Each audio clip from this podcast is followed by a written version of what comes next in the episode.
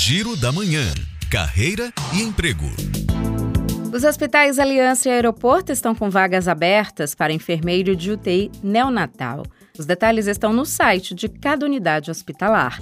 E termina amanhã o prazo para concorrer à vaga de nutricionista do hospital em Lauro de Freitas. O interessado precisa enviar o currículo para o e-mail currículo@labcmi.org.br.